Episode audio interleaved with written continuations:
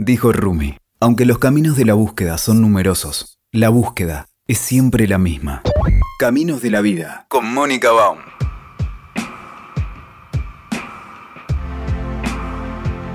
¿Cómo estás, Alejandra Duca? Ay, muy bien, Mónica, feliz de estar aquí con vos, muy feliz. Bueno, bienvenida. Alejandra Duca es bioterapeuta de cristales y nos vas a explicar el resto que son palabras que para mí no son familiares. Vamos a empezar por ahí. Dale, geometría sagrada Sí. y sonidos áuricos. Sonidos áuricos. Sí, son todos lenguajes de la luz. La luz nos habla en varios lenguajes.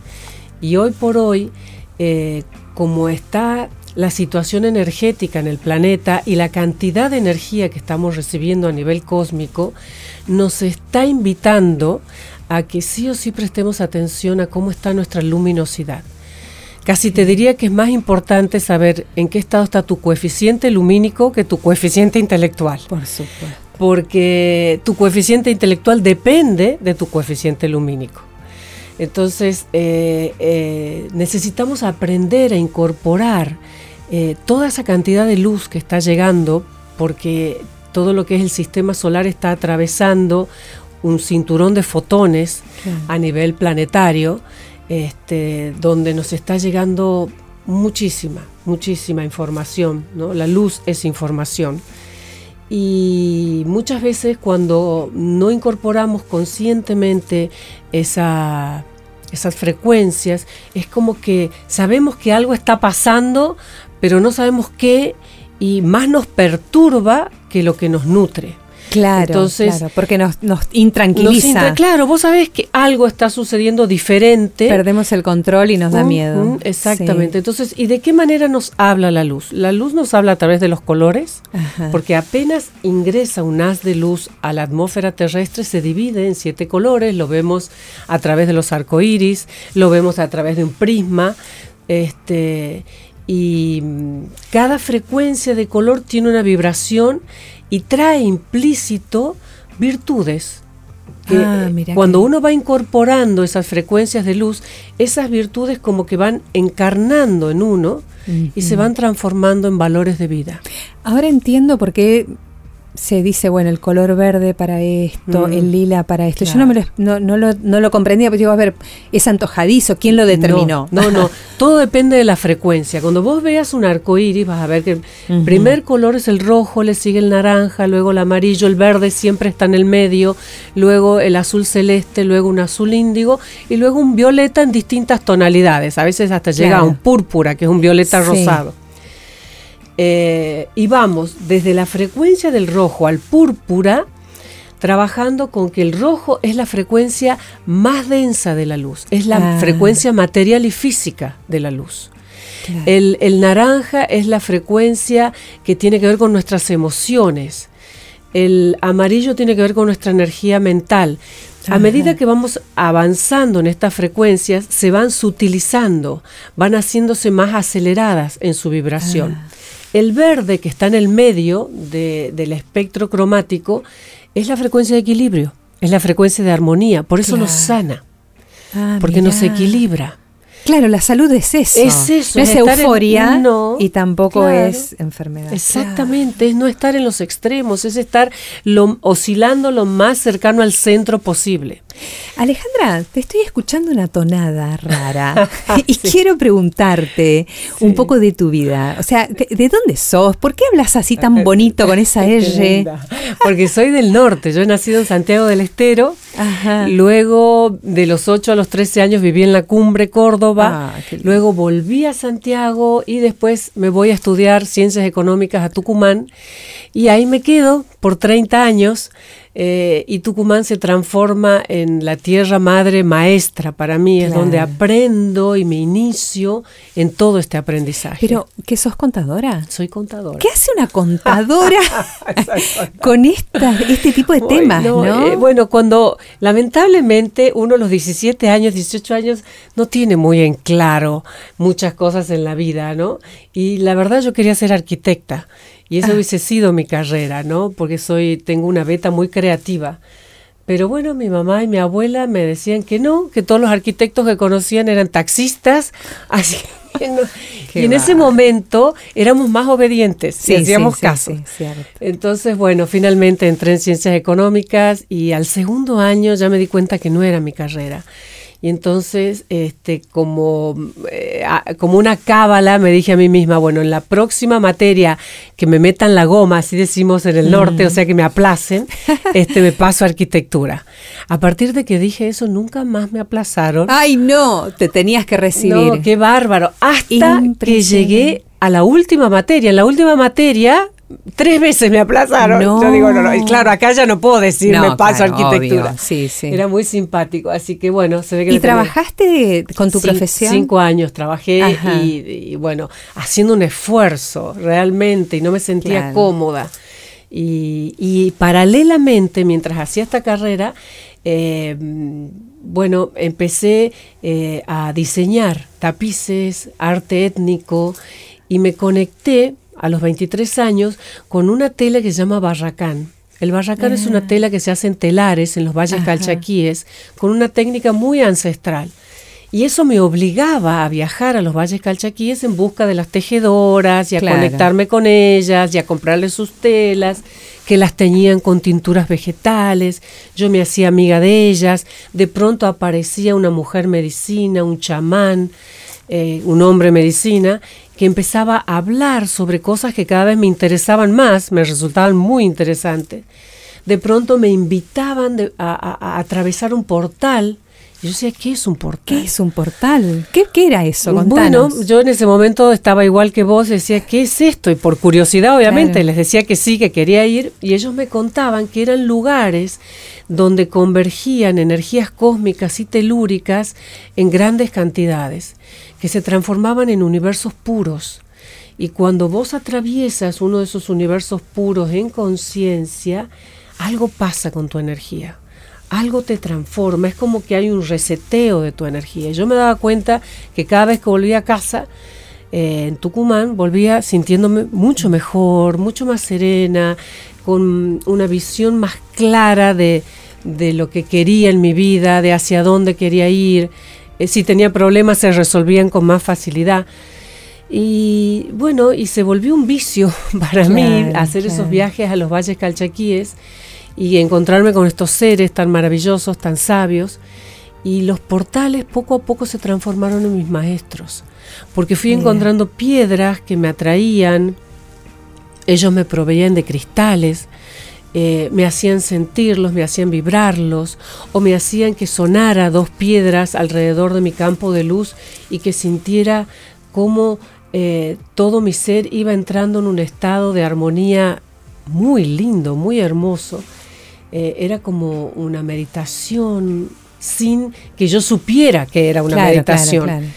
Y así me fui metiendo en este mundo y entonces empecé a investigar que eran los cristales, las piedras, el reino mineral. Es como si se hubiese activado en mí la memoria mineral. Todos tenemos la memoria de, todos los reinos en nosotros. Claro, yo te tenía vos referenciada como, eh, como con el mundo de la gemoterapia, gemoterapeuta, como se dirá. ¿Esto es de lo que vos estás hablando? ¿De los cristales, de las piedras? Así empiezo. Ah, Así empiezo. Empiezo en realidad mi camino a través del arte. El arte me lleva hacia los cristales. Mientras tanto, perdón, vos seguías con una vida personal, tenías hijos, vivías en... Estudiaba, tenía niños, o sea, ¿Cuántos hijos tuviste? Tengo tres hijos. Tres hijos. ¿Dónde están ellos? ¿En Tucumán? Eh, bueno, dos están en Tucumán, ya casados, tengo una nieta y el más chico está en Francia jugando al rugby, así que... Mira qué lindo. Sí, lindo, lindo, lindo. Excelente. o sea que este seguías en, una vida de persona común y corriente, digamos. no sé si hay personas comunes y corrientes, pero una vida normal, lo que se dice. Sí, sí, sí, tal cual. Y desarrollando toda esta Todo esto paralelamente, porque yo siempre de chica sentía que había algo más o sea que, esto que veíamos no era todo y, algo en mí me empujaba a, ¿no? en esa búsqueda de ese algo más. ¿No tenían formación religiosa, vida, costumbre, sí, yo tenía, de hecho, mi mamá me mandaba a un grupo que se llamaba Cefas en, mm.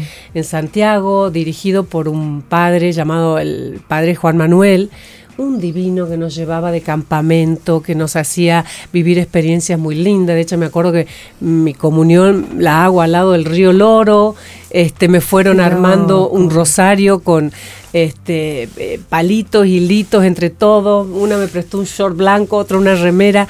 Mi mamá ni sabía que yo iba a hacer mi comunión, pero yo dije que sí, que quería hacer la comunión ahí en ese campamento. Y, viví la religión desde un lugar lindo.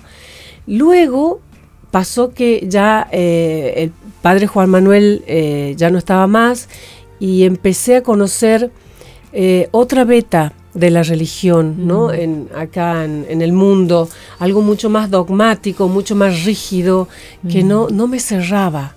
Eh, yo creo, obviamente, en María, en Cristo, en Jesús, en, en, todos estos seres que, que, han caminado la tierra hace dos mil años y nos han dejado un mensaje que creo que recién ahora estamos comprendiendo.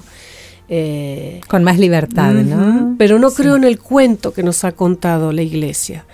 Yo creo en lo espiritual, lo religioso creo que nos ha limitado un poco nuestra capacidad y de nos ha esclavizado, nos ha llenado de culpa. De culpa, el eh, pésame Dios mío, me arrepiento, me culpo. No creo en el pecado original, creo en la bendición original, que es poder llegar aquí. Qué lindo eso, la bendición original. Que es llegar a esta tierra porque nuestra alma genera una ingeniería de luz tremenda para poder aterrizar en un cuerpo y acá en la tierra. Entonces es una bendición llegar a este plano y, entrar en una familia aquí en la tierra y todo lo demás. Entonces, este, somos, somos ofrendas de amor a este planeta. Nuestra alma viene como una ofrenda de amor a, ayudar a todo el proyecto de la raza humana a que finalmente se ancle en nosotros la conciencia de amor, de abundancia, de paz. ¿Cómo cambia eso cómo cambia radicalmente la forma de vernos a nosotros mismos y a todos los demás, pensarlo, que no venimos acá a expiar una culpa y a ser esclavos de un dogma, sino que somos nosotros un regalo, suena hasta egoísta, hasta un poco soberbio. No, no, a veces confundimos lo soberbio y la falta de humildad eh, este, eh, actuando con falsa humildad y con, con, una variedad solapada, ¿no?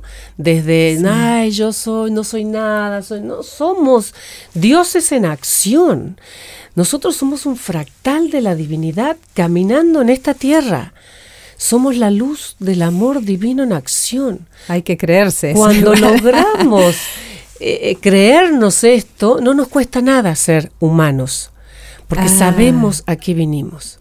Entonces hay dos formas ¿no? de, de, entrar en esa conexión con lo divino. O haces un camino espiritual donde espiritualizas tu materia, tu ser, o haces un camino humano, que es cuando realmente sabes quién sos y no te cuesta nada entrar en esta realidad que sabes que es bastante ilusoria y que es un juego divino donde la densidad de esta dimensión es importante y vinimos a integrarla saliéndonos de, de, de, de, extrapolarizarnos como muchas veces lo hacemos en nuestras primeras llegadas a la Tierra, porque dentro del juego que es entrar en esta vida, sabemos que se nos va a poner un velo del olvido, porque de eso se trata este juego. y entonces vamos a entrar a esta vida olvidándonos por un buen rato quiénes somos. Qué, Hasta qué, lástima iba a decir, pero bueno. No, es parte del juego. Es parte del juego, porque si no, no entras a, vivir y vibrar la densidad. Claro. ¿sí? No entras y vives la materia en toda Estarías su desenganchado. Claro. Es interesante esto que decís porque, porque mm, yo en lo personal combato un poco estas visiones que son tan espiritualoides, viste, que te mm. desentierran de lo real, de, la realidad. que, desacreditan eh, eh, la lucha cotidiana o la relación con el cuerpo, por ejemplo. por Dios, el caos es parte del plan. El cuerpo físico es parte de nuestro plan. Pensamos que nos tenemos que desenganchar de la materia, ¿no? vinimos a experimentar la materia y a experimentar este cuerpo que es una máquina cuántica, divina, hermosa, creada por esa gran inteligencia superior. Eso es un gran mensaje también Uf. para tirar por tierra estas Mm. creencias y estos mandatos que, que tenemos muchos eh, desde un poco de las religiones, Ujú. muchas religiones que dicen, bueno, el cuerpo no es importante o lo material no es importante, entonces, eh, qué sé yo, desde ganar dinero o, o disfrutar de las cosas que te da la vida, Dios. desde un viaje, desde una casa linda, de ganar un buen sueldo. Tenemos que Está como muy de- denigrado todavía Sí, en muchas personas. Es que bueno, mientras estés polarizado vas a hacer la división entre materia y espíritu. Cuando realmente reconoces que todo es espíritu y que la materia no es otra cosa que una versión del espíritu más densificado, Claro. empiezas a tratar la materia con otra dignidad. Hasta la mesa en la que te sientas la tratas con otra dignidad. Bueno, ¿viste lo de Ma- Marie Kondo? No sé si la, escu- la escuchaste, la japonesa esta que organiza la- los muebles de todo el mundo. Sí, lo- sí, los la, orde- la ordenadora. La ordenadora excelencia, que ahora está muy de moda. Sí. Ella cuando llega a una casa bendice la casa. Claro. Qué lindo yo- eso. eh, a ver, yo no entro a ningún lugar sin bendecir el lugar y sin bendecir a la gente que habita ese lugar. Y pido permiso siempre a los guardianes que habitan en ese lugar. Porque cada lugar tiene sus guardianes, en luz y en sombra. ¿Te pueden decir que no? ya que estamos. Eh, a veces te puedes encontrar cuando, fíjate una cosa, no me ha pasado nunca que cuando he pedido permiso me hayan dicho que no, pero sí me ha pasado que cuando no he tenido el cuidado, la delicadeza de pedir permiso, ellos se han hecho notar, claro. de alguna manera, o me han hecho tropezar, Ajá. o me han hecho no sentir tan cómoda, como diciendo, mm, Cuando vos decís ellos me dan, ¿cómo vos percibís esa respuesta cuando vos haces un Bueno, sí, hay, hay- a partir de los, te tendría que contar este detalle, a partir de los 30 años. Sí, ¿no? te quiero volver a preguntar de tu vida, porque a partir como de los 30 años, una maestra muy amiga, muy querida de yoga, viene a mí a decirme que tenía un mensaje de mi ángel, de mi ángel de la guarda. Ajá. Y yo quedé sorprendida, ¿cómo que vos hablas con mi ángel de la guarda y yo no? Entonces le digo, me interesa el mensaje, pero mucho más me interesa que me enseñes a hablar con mi ángel de la guarda. Entonces le digo, ¿cuál es la técnica? ¿Has visto que uno enseguida este, se maneja cuál es la técnica? Claro. Y me dicen, no, Alejandra, no hay técnicas. Abrile tu corazón y decirle que quieres comunicarte con él y a ver de qué manera se comunica.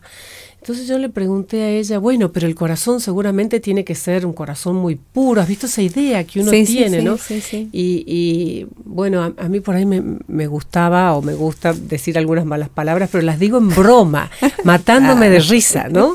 Son muy catárticas las malas palabras, Totalmente, vamos no a- las digo en contra de nadie, las digo matándome de risa. Entonces yo, yo le decía eso a ella, me dice, no, no, eso no es importante, me dice, lo importante es que tu corazón sea un corazón sincero, que reconozca cuando se equivoca, que busca resarcir este, cuando este, ha hecho daño a alguien, eso es lo importante. Es la honestidad con uno mismo. Exactamente. Entonces, bueno, a partir de ahí empecé a rezarle todas las noches a esa oración que me enseñó mi mamá cuando era chiquita, Ángel de la guarda, dulce, Dulce compañía, no me desampares ni de noche ni de día. Si me desamparas, ¿qué será de mí? Ángel de la guarda, reo- ruega a Dios por mí. Entonces le rezaba eso con todo el amor del mundo. Él decía, yo te abro mi corazón y estoy a la escucha de como, como vos quieras comunicarme o comunicarte conmigo. Y la verdad que durante dos años yo sí recibía mensajes, lo escuchaba algo, pero esa está esa dicotomía que tenemos los seres humanos que por un lado queremos algo, pero no lo creemos, ¿no? Posible o lo creemos a media. Entonces yo decía, no es mi mente, es mi mente, es mi mente. No, esta la que contesta eso es mi mente. Hasta que un buen día, muy amorosamente, este, me empezaron a enviar mensajes bien alejados a mi sentido común. Entonces yo Ah. misma me decía, no, yo, ¿de dónde saqué esto? Pues yo no pensaría esto, yo no diría esto, ¿de dónde salió? Y dije, "Ay, son ustedes. Digo, ay, digo ustedes porque son tres, ya sé que son tres, Ay, con, con quienes me acompañan. Entonces este, les pedí disculpa por haberlos este, hecho renegar tanto hasta Claro. que finalmente los escuché con conciencia y a, a partir de ahí empezó un diálogo cotidiano, pero por cosas prácticas, o sea, les preguntaba Mm. cosas como eh, si iba manejando y estaba perdida, en ese momento eh, no existía GPS, nada. Claro. Tengo que doblar a la derecha o a la izquierda y ellos me lo, me lo decían. Y, y- ¿Esto es lo que se le llama canalización. Alejandra? Sí, Ajá. te abres, te abres a dimensiones Sí. superiores. Ellos vibran desde la quinta dimensión en adelante y este y entonces empiezas a abrirte a tu multidimensión. Nosotros somos seres multidimensionales. Explícame esto, porque se habla esto de la quinta Mm. dimensión, de Así que ¿qué es esto? se podía hablar, vos sabes que más de dimensión de densidades, ¿no? Ah, La primera densidad, la segunda densidad, pero lo que comúnmente se utiliza es dimensión. Entonces, podríamos decir que la primera densidad o la primera dimensión eh, es el punto. La segunda dimensión, que es la bidimensión, ajá. es la línea. Es cuando dos puntos se unen. Un cuadro está en bidimensión, por ejemplo. Claro. Y la tercera dimensión es cuando eh, altura y anchura cobra profundidad. Bernardo de Claraval, un monje cisterciense del 1100, tenía una definición de Dios que me encanta. Que dice, Dios es altura, anchura y profundidad. Mirá. Entonces, la tercera dimensión es esta que nosotros caminamos, esta dimensión material de las formas este, con profundidad. Tangibles. tangibles exactamente, y esa es la que venimos a experimentar. Es una de las dimensiones más difíciles de integrar porque es la más caótica, porque aquí eh, eh, la frecuencia está muy ralentizada. Entonces todo es más lento, todo como que cuesta un poquito más. Eh, nuestra mente terrenal, racional, esa mente biológica que es la que venimos a experimentar aquí, este, tiene esa frecuencia al principio, eh, hasta que en realidad no tan al principio, porque al principio somos seres tan divinos que recordamos todo lo, Cuando lo que somos es del otro lado, sí. nacidos. Pero por ejemplo, a partir de los 12, 13 años nuestra mente ya entra en, e- e- en esta realidad tridimensional y entonces es como que se limita a lo que ve. ¿no? Claro. Eh, eh, como Santo Tomar, Tomás, ver para creer. Eh, la cuarta dimensión es una frecuencia en donde hemos empezado a elevar nuestra conciencia, a desarrollarla a partir de hacernos preguntas existenciales. ¿Quién soy? Empiezo a, sentir que soy algo más que este cuerpo físico, ¿no? algo más que mis emociones, algo más que mis pensamientos. ¿Quién soy? ¿Por qué estoy en la tierra? ¿Para qué estoy? ¿No? Y, y- y hacia dónde debería ir. Entonces uno empieza eh, a, a, a partir de esas preguntas, desde algún lugar, a obtener respuestas. ¿No? Y empiezas a, empezás a desarrollar tu conciencia que va más allá del mundo de las formas. Esas, Tal es- cual. esas, sí, sí. esas preguntas son preguntas filosóficas esenciales. Y que van más allá de la pregunta más a nivel psicológico. Digo, sí. cuando vas a terapia, o, o casi a que cualquier terapia, de, de incluso las alternativas, en realidad uno va con una pregunta muy puntual. Bueno, tengo esta inquietud, esta relación tengo problemas o, te, o te somatizo. a nivel roles. Exacto, qué y bueno vos eso, no sos cierto. tus roles. ¿Eh? Tus roles son distintos, como digo yo, disfraces que uno se pone para ir experimentándose en esta realidad. ¿sí? Yo soy una mamá, madre, pero no soy una mamá. Sí. Ah, Soy mujer, pero a la vez no soy mujer. O sea, eh, cuando realmente te das cuenta que sos un ser de luz, todo lo demás son roles que vas experimentando y ya lo haces desde otro lugar. Son como papeles en una obra de teatro. Mm, En este gran teatro a cielo abierto que es la Tierra Madre. ¿no? Alejandra, ¿cómo fue este paso en tu vida personal de eh, experimentar y de buscar y de tratar de conocer a convertirte en alguien que puede ayudar a otra persona a sanar, a encontrarse? Porque eventualmente, eh, eh, o sea, la gente te conoce o te busca Sí. porque te necesita para que los ayudes a, a sanar Sí, algo, por sí. ejemplo. Sí, fue, fueron muchos años de búsqueda eh, en donde yo pensaba que todo lo que estaba haciendo lo hacía solo por mí o para mí, para estar bien y mejor yo. Los ángeles me iban eh, llevando siempre con algunas canalizaciones, eh, sobre todo muy dirigidas a que tenía que prestar atención en mi energía. Ah, Y me fueron hablando de mis cuerpos, de mis distintas eh, dimensiones y densidades, me fueron recordando cómo era respirar verticalmente. Ellos respiran verticalmente. Verticalmente es en la parte... Cuando, cuando unimos la frecuencia solar con la frecuencia telúrica en nuestro corazón. ¿Telúrica qué significa? La frecuencia, la energía de la Tierra. Ajá. ¿No? Cuando traemos esa, esa energía poderosa desde el núcleo de la Tierra, que es una energía ferromagnética, porque el núcleo de la Tierra es un gran cristal de hierro líquido y níquel que gira a velocidades que inconmensurables, no se puede medir. Claro, porque esa palabra nosotros la conocemos por los movimientos telúricos, cuando hubo algún temblor, escuchamos un periodista que dice hubo un movimiento.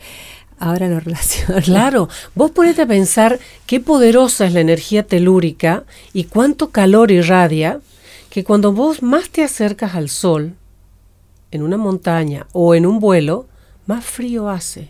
¿Cómo puede ser si estás más cerca del sol que haga más frío?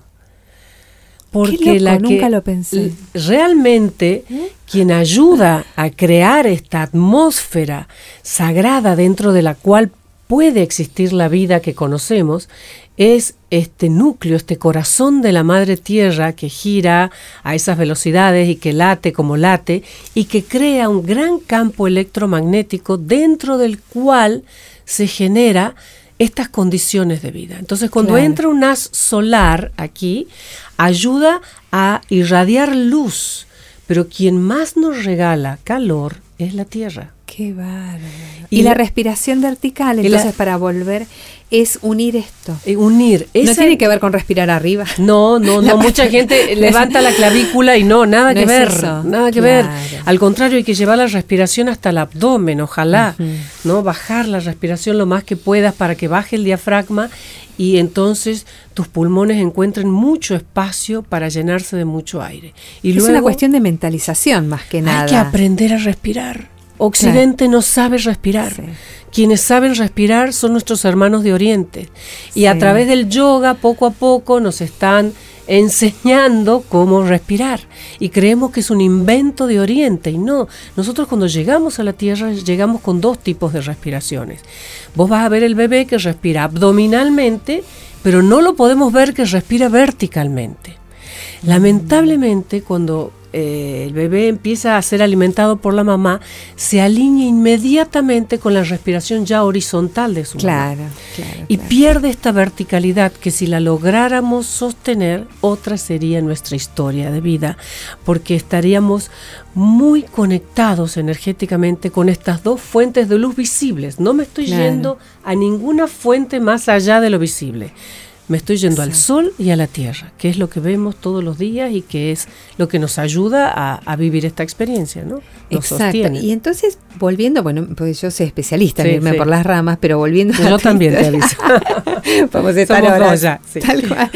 Volviendo a tu vida, tu, tu propia trayectoria, a mí me da mucha curiosidad cuando una persona logra dar ese paso y dedicarse incluso a nivel económico, laboralmente. Bueno, te voy a contar, porque fue bastante fuerte ese paso. Entonces, te decía, ¿no? Ellos me, me, me, enseñaron de nuevo a respirar verticalmente, me decía que tenía yo que activar mis tecnologías de luz y te imaginas, yo abría los ojos, ¿estaré escuchando bien? ¿No estaré enloqueciendo? Yo misma me lo preguntaba. Entonces, ¿cómo tecnologías de luz? Entonces me hablaban de, de mi tercer ojo. Entonces, y cuando ellos me hablaban de eso, entonces yo me metía de lleno a investigar. Claro. Y al investigar, corroboraba lo que ellos me estaban diciendo y practicaba. Y entonces me dedicaba a activar mi tercer ojo, que es la glándula pineal. Luego me, hablaron, me hablaban de mi vehículo de luz. Entonces, ¿qué es el vehículo de luz? Investigaba y llegaba al mercado eh, entonces aprendí a activar mi Merkaba. ¿Qué es el Merkaba? Yo te voy ah, preguntando, porque si no... el Merkaba es nuestro vehículo de luz interdimensional. Esa semilla de luz, esa chispa divina que somos, viaja entre los mundos en ese Merkaba, que tiene la geometría de la estrella de seis puntas. Esa es la estrella de, David. David, lo tomó como su símbolo, pero es eso es, un eh, símbolo universal. Universal, el símbolo original a través del cual nosotros viajamos para llegar de un mundo a otro. Así que, bueno, aprendí todas esas técnicas y esas tecnologías de luz y un buen día los ángeles me dicen en una de las meditaciones, bueno, ahora tienes que salir, ya estás lista a transmitir lo que experimentaste y hacer terapias de cristales. Yo como que me quedé muda, me quedé sin aliento y dije, ¿cómo en ese momento estaba eh, dirigiendo una pequeña empresa eh, constructora? Ay, mira. Finalmente me di el gusto de ser arquitecta o de jugar a ser arquitecta. este, y entonces digo, ¿cómo? Pero no, yo no me preparé para eso. Sí, vos crees que te vas a quedar con todos estos conocimientos, por supuesto que puedes elegir, o sea, no es obligación. No es un dogma, no, es una imposición. No, vos eliges si lo...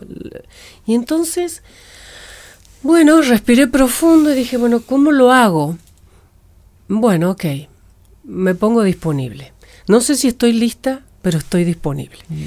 Y mágicamente apareció una amiga mía este, en la zona donde yo vivía, ahí en Tucumán, me dice, che, Ale, eh, yo acababa de, de divorciarme, bueno, ningún divorcio es lindo, y pasar por una situación muy fuerte. me dice, te vemos que has pasado por semejante tsunami emocional y te vemos muy entera. ¿Qué haces? Entonces, este, bueno, les empiezo a contar que trabajaba mis energías, que usaba cristales y esto. Entonces me dice, ¿no nos podés enseñar? Y yo dije, bueno, apareció la oportunidad. Entonces empezamos a reunirnos todos los jueves en mi casa y yo les enseñaba poco a poco este, y les transmitía estos conocimientos, los íbamos practicando, eh, a veces leíamos libros y los reflexionábamos entre todos. Y por ahí llegaba algún chamán de estos amigos míos de los valles calchaquíes y ellos aportaban toda su sabiduría ancestral. Y, y en eso estaba cuando eh, conozco a mi actual marido, Roberto Pérez, eh, que es filósofo, antropólogo, teólogo, es una, bellísima persona, la verdad. Y, lo conozco a través de mi mamá, que me empieza a mandar sus videos.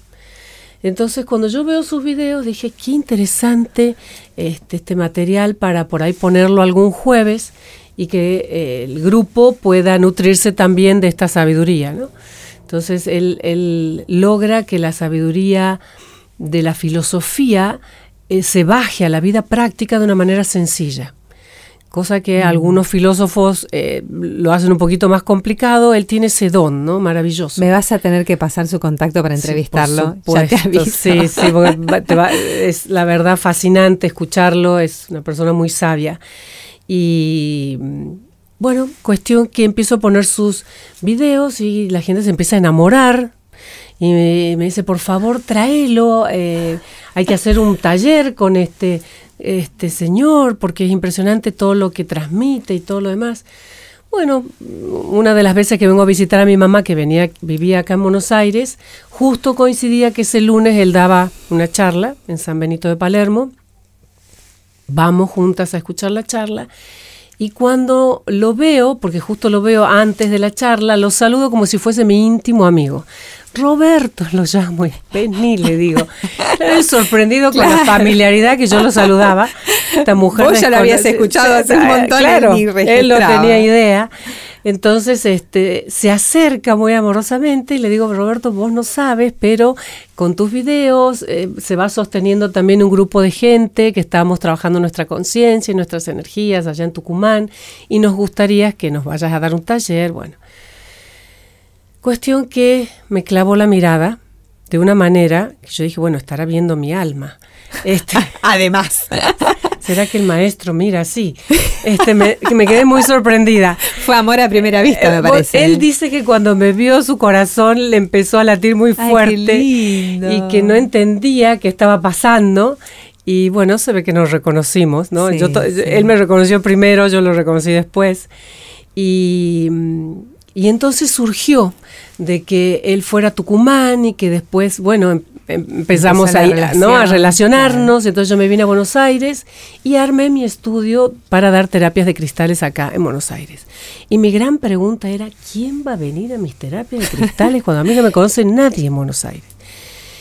En uno de los retiros que hacía Roberto me invita a hablar sobre cristales, sobre energía y todo lo demás. Y mientras yo hablaba, una, yo veía que una señora me miraba con, así con muchas ganas de prestar atención y de absorber todo lo que estaba diciendo. Termino de dar la charla y me dice, Alejandra, yo quiero aprender todo lo que vos sabes. bueno, le digo, eh, su nombre es Edith, le digo, bueno, Edith, no sé, organicemos talleres en, en, Buenos Aires, es una mujer hermosa, eh, gran amiga, y le digo, mira, y también doy terapia de cristales. ¿Das terapia de cristales? ¿Qué es eso? Vino a probar ella primero la terapia y me dice, dame tu agenda porque yo te la lleno. Y empezó a mandarme toda su gente amiga y, y de ahí, de boca en boca, empezó a irradiarse todo Alejandra, y cuando uno va a una sesión con vos a hacer una terapia de cristales, primero, ¿por qué va? ¿Qué es lo más común? ¿Qué busca la eh, gente? ¿Y qué hace la persona es muy simpático, porque generalmente cuando llegan a una terapia de cristales, quienes no conocen qué es una terapia de cristales, llegan ya desahuciados o desahuciadas. Es como voy de última, pues ya he probado de todo y a ver si esto me ayuda, ¿no? Eh, y mm, lo simpático es que cuando empieza la terapia de cristales, se dan cuenta que al principio eh, los ayudo a colocar unos cristales en un mandala geométrico donde cada área del mandala representa una energía, la energía física, emocional, mental, este, el alma, el espíritu, este, bueno, su centro de acción. Y según el cristal que me pongan en cada área, me están contando cómo están. Y sé que, tengo que eh, fortalecer o desactivar un poco en esas mm. personas.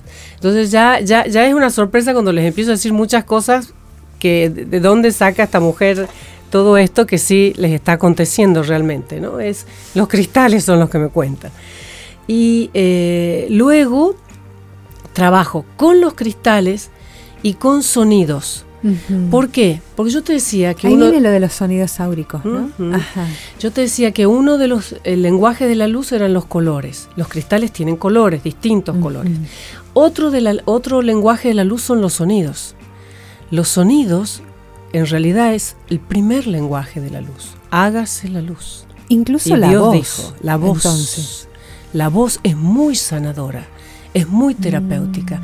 Y nosotros, nuestros sonidos interiores, son nuestras vocales. Las vocales, ¿no? Por eso se llama cuerdas vocales, nuestro ah, instrumento interno, nos cuenta cuáles son nuestros sonidos interiores. Ay, oh, Cuando estamos cantando, pronunciándolas, estamos haciéndonos masajes internamente y estamos ayudando que nuestra frecuencia y nuestra vibración se armonice. El gran tema con los sonidos que esto es una pena, pero se está eh, restableciendo hoy por hoy, eh, gracias a Dios por toda la información que hay, es que en 1950 un oficial nazi sube la frecuencia armónica de los sonidos, que es, estaban todos afinados, todos los instrumentos, con el La, la nota La en 432 hercios, lo sube una octava más y lo lleva a 440 hercios. Tres años después, la Real Academia de París aprueba esta moción, mm. cuestión que todos los instrumentos pasan a ser afinados en esa octava por encima de la frecuencia armónica del universo, que es el La en 432 hercios, y nos aceleran la frecuencia y nos sacan del corazón con la música y nos llevan a la mente y nos aceleran. ¡Ay, qué bárbaro! Eso eh, forma se podría resolver cambiando de claro, forma parte del plan, es cierto, sí. Pero bueno, eh, este, la idea también es sí, lo, sí, o sea, ¿cómo uno restaura eso? Bueno, hoy por hoy vos entras a internet y pones música en 432 hercios y te aparece muchísima música, sonidos, eh, pones también que, que te comparen una misma canción en 440 hercios, con el La en 440 hercios y con el La en 442, y puedes darte cuenta cómo impacta en vos. Me ha pasado muchas veces que eh, en los talleres que enseño hay personas que enseguida entran en la mm. frecuencia resonante del La en 432 hercios, pero hay otras que están tan acostumbradas al aceleramiento de esa octava superior de los sonidos que les cuesta bajar. Mm. Ese cambio que todos decimos, baja un cambio. Hay que bajar una octava. Baja un cambio. Baja un cambio, baja una octava en realidad. Entonces, este. Voy a ver si me acostumbro a decir en lugar de baja una octava. Una octava. Por mi principio. ¿Eh? Entonces, Eh, eh, por eso se llaman sonidos áuricos los que hago, mm. porque lo hago con instrumentos naturales o que están afinados con la frecuencia del 432 Hz. Entonces, ayudo a la que la persona vuelva a recuperar su frecuencia de origen en su vibración, mientras los cristales van elevando su frecuencia energética, los sonidos le bajan la frecuencia cerebral. Mm. Los sacan de la frecuencia cerebral acelerada y les permiten entrar en una fase alfa, ojalá todos. delta o gamma. Ah, y entonces podemos entrar en el inconsciente.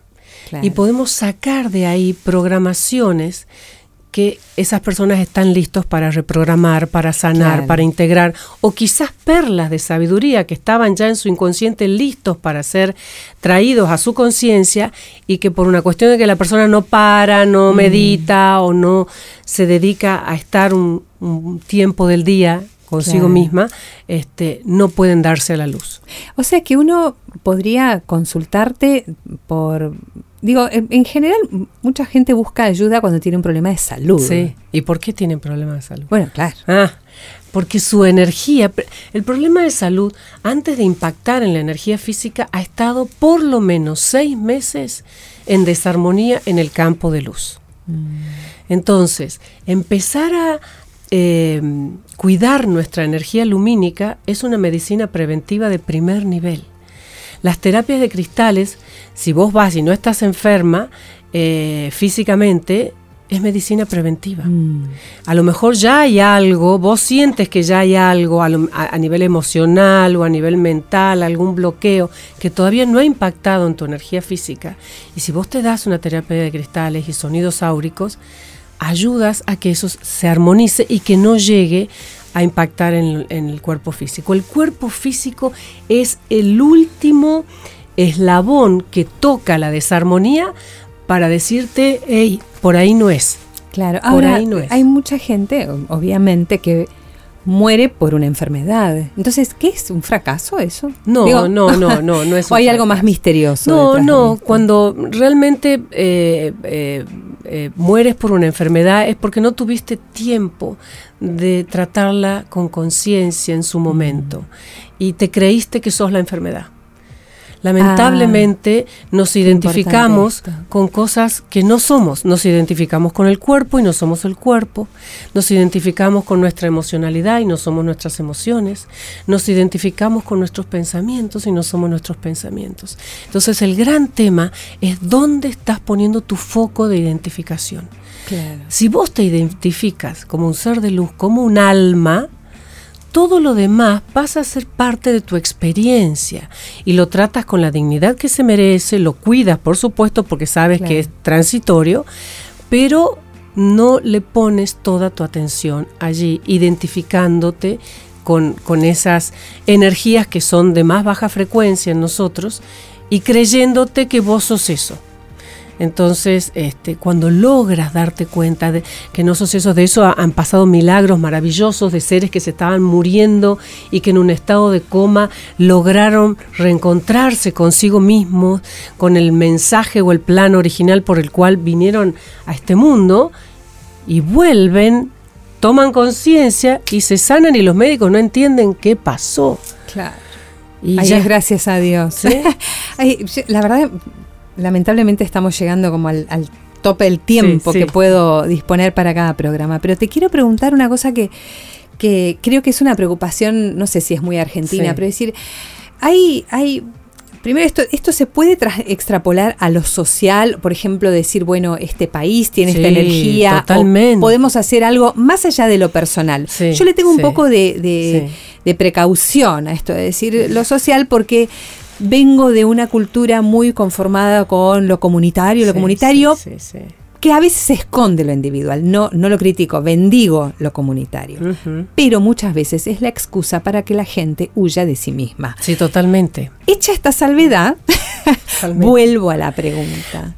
Una cosa es ir al servicio desde el ego y otra cosa es servir, que es vivir desde nuestro ser desde quien realmente ah, somos, en donde el servicio surge espontáneamente, con cualquier persona o animal o planta con la que nos crucemos en el camino. Entonces, nosotros lo que tenemos que aprender es a vivir desde nuestro ser. Ir al servicio desde el ego es querer hacer algo por el otro que todavía no soy capaz de hacer por mí mismo. Y entonces desde el ego, lamentablemente, eh, que es un tremendo maestro que tenemos aquí en este plano, desde el ego estamos separados, estamos divididos, lo que, nos vamos a enganchar con lo que digan, nos vamos a enganchar con lo que vivan, nos vamos a enganchar con lo que pasen y muy factiblemente nos vamos a enfermar por no estar preparados, mm. por estar en esos lugares comunitarios y sobrellevar eh, situaciones grupales que todavía no estamos listos para eh, saber que lo que está pasando es una apariencia que si bien es cierto es bastante real, porque hay que vivirla como bastante real, pero no, no tenemos que engancharlo, engancharnos, pues sabemos que no somos eso. Y si nos toca en algún momento pasar algún alguna catástrofe, llamarle terremoto, esto, tsunami, lo que sea, y nos toca partir ahí, bueno, partir con la mayor dignidad posible de que mientras hemos estado en la tierra hemos buscado dejar la huella de luz más linda posible en cada lugar, en cada ámbito donde hemos estado. Argentina tiene esperanza. Sí, claro que sí, claro que sí. Eh, está subyaciendo un tremendo cambio de conciencia en Argentina, pero eh, está como te diría, como por debajo de la tierra, ¿no? Viene eh, vibrando ahí a nivel bastante intraterreno todavía, pero que sí las personas más sensibles lo van sintiendo, se van sintiendo impactadas. De hecho, Argentina en, otros eh, países está considerado como uno de los países donde hay seres de mayor conciencia. Mira. Es uno de los futuros polos de desarrollo de la conciencia a nivel mundial no nos enganchemos con lo político, no nos enganchemos mm. con lo económico, porque a nivel mundial se están cayendo a pedazos las viejas estructuras de la política, de la economía. Esto no solo le pasa a Argentina, esto es a nivel mundial. ¿Sí? Y nosotros en algún momento tendremos que cambiar la cabeza y dejar de ser eh, una mentalidad inflacionaria, porque la inflación está en nuestra mente. Es cierto. La inflación está absolutamente en nuestra mente. Entonces, este, cuando salgamos de ahí y, dejemos de tener miedo a, perder algo o a no ganar o a ganar menos y empecemos a sentir que hay suficiente para todos. ¿No? Y que mm, hay suficiente para todos y que eh, a ver, vamos día por día, ¿no? Uno, uno de mis, de mis eh, oraciones diarias es, gracias Padre, gracias Madre, que tengo mi día cubierto y tengo todo lo que necesito. Gracias. O sea, no nos falta un techo, no nos falta un plato de comida, eh, tenemos vestido. Hoy por hoy, eh, a nivel gubernamental, podemos quejarnos de los planes sociales, pero también están ayudando a que gente de menores recursos puedan también tener acceso a lo mínimo indispensable. Y entre los que tenemos un poquito más, tenemos que también ser un poco más generosos, empezar a vaciar más los placares, ¿no? empezar a, Las alacenas. Exactamente, las alacenas, a, ayudar a los que tenemos cerca, ¿no? A los mm. próximos. Cuando Jesús se refería al prójimo, creo que era el próximo a los que tenemos más cercanos y de a poco, si todos vamos teniendo este tipo de actitudes, eh, bueno, esta, esta conciencia de escasez empieza a desaparecer, ¿no? Y empieza a instalarse la conciencia de abundancia. Y, y, dejo de estar pendiente si el dólar sube, baja, el euro, esto, el otro. Eh, entonces, en vez de que la ola me pase por encima, aprendo a surfearla y me divierto. Y de, me divierto. Ay, qué buena forma de terminar, Alejandra nos tenemos que divertir más. Sí, es un juego. Esto es un juego. Es un juego. Con Roberto, cuando por ahí alguno de los dos se enganchó con algo, eh, en este momento estamos construyendo nuestro centro de formación en nuestra casa en la cumbre. y obvio, por ahí no es sencillo, claro. ¿no? Y más cuando no estás presente, pero cuando vemos que se complica algo, nos miramos, ¿es un juego? Sí, es un juego. Definitivamente es un juego. Quedémonos Me llevo tranquilos. tantas cosas de esto, ¿no? Frases estas tipo cuando esté en el medio de, Es un juego, nos recordamos mutuamente. de la juego. tormenta, sí, acordarse de que esto es un juego. Y aparte, otra frase que es importante, el otro hace, no me hace. Mm. El otro puede estar hormonalmente alterado, puede estar con un día espantoso y bueno, se descargará con el primero que se le cruce. El Tal otro cual. hace, no me hace. ¿No? Entonces, eso, dejar de tomarnos a título personal todo. Quiero hablar en otro encuentro sobre las piedras, Ay, los colores, cristales. los cristales. Los sí, cristales, sí. mira, para, para sintetizarte, son los biodecodificadores más maravillosos que la Madre Tierra nos regala, porque en ellos se condensan todos los lenguajes de la luz, todos. Claro. Tienen geometría, porque cristalizan geométricamente, tienen luz, color, porque cada Claro. uno tiene su color. Este, tienen sonido y vibración, o sea que cuando tenemos un cristal en la mano, tenemos un pedazo de luz entre nosotros. ¿Y qué hacen inmediatamente? Primero, purificar nuestra energía. Luego, ayudarnos a activar lo que tengamos desactivado, desactivar lo que tengamos sobreactivado y nos ayudan a ir fortaleciendo nuestro campo de luz, que eso es lo que se necesita en este momento. Claro. Tener campos de luz más luminosos, más fortalecidos, que nuestra atención esté más pendiente de cómo está nuestro campo de luz que cómo está nuestro pelito, nuestras uñas, que también Claro. es importante, También por es supuesto, lindo, también es lindo, sí. pero eh, a veces estamos tres horas en una peluquería y decimos que no tenemos tiempo para darnos un baño de luz, por ejemplo. O Cierto. de mirar al sol, un amanecer o un atardecer, entrar en comunión con la luz solar. El sol es el representante de Dios visible acá en la tierra. Ay, qué lindo. Entonces Él nos sostiene con vida aquí en esta experiencia. ¿Qué sería de nosotros sin el sol? Y a veces pasan días enteros y no lo miramos o no lo saludamos. O... Es otro tip, ¿ves? Mm. Para la vida diaria. Sí. Alejandra, ame este encuentro. Ay, no, yo Nos feliz, tenemos que- feliz, gracias, gracias por invitarme. Nos tenemos que volver a encontrar porque Sí, mira, Dios la lista esta es gigante. y- Sí, hay mucho por hablar, mucho, mucho. Seguro, te agradezco de mil amores y No, bueno, por esa generosidad y esa energía que das cuando hablas. Porque esto también, ojalá que, eh, yo muchas veces pienso esto, ¿no? Que ojalá que el que, el que mira la entrevista o la escucha perciba esto, porque esta es la idea. Es ¿no? que es mi pasión. Sí. O sea, eh, eh, los cristales se han vuelto mis maestros más adorados. Veo cómo sanan a las personas, veo cómo ayudan a que se alineen, a que se centren, a que vuelvan hacia sí mismas.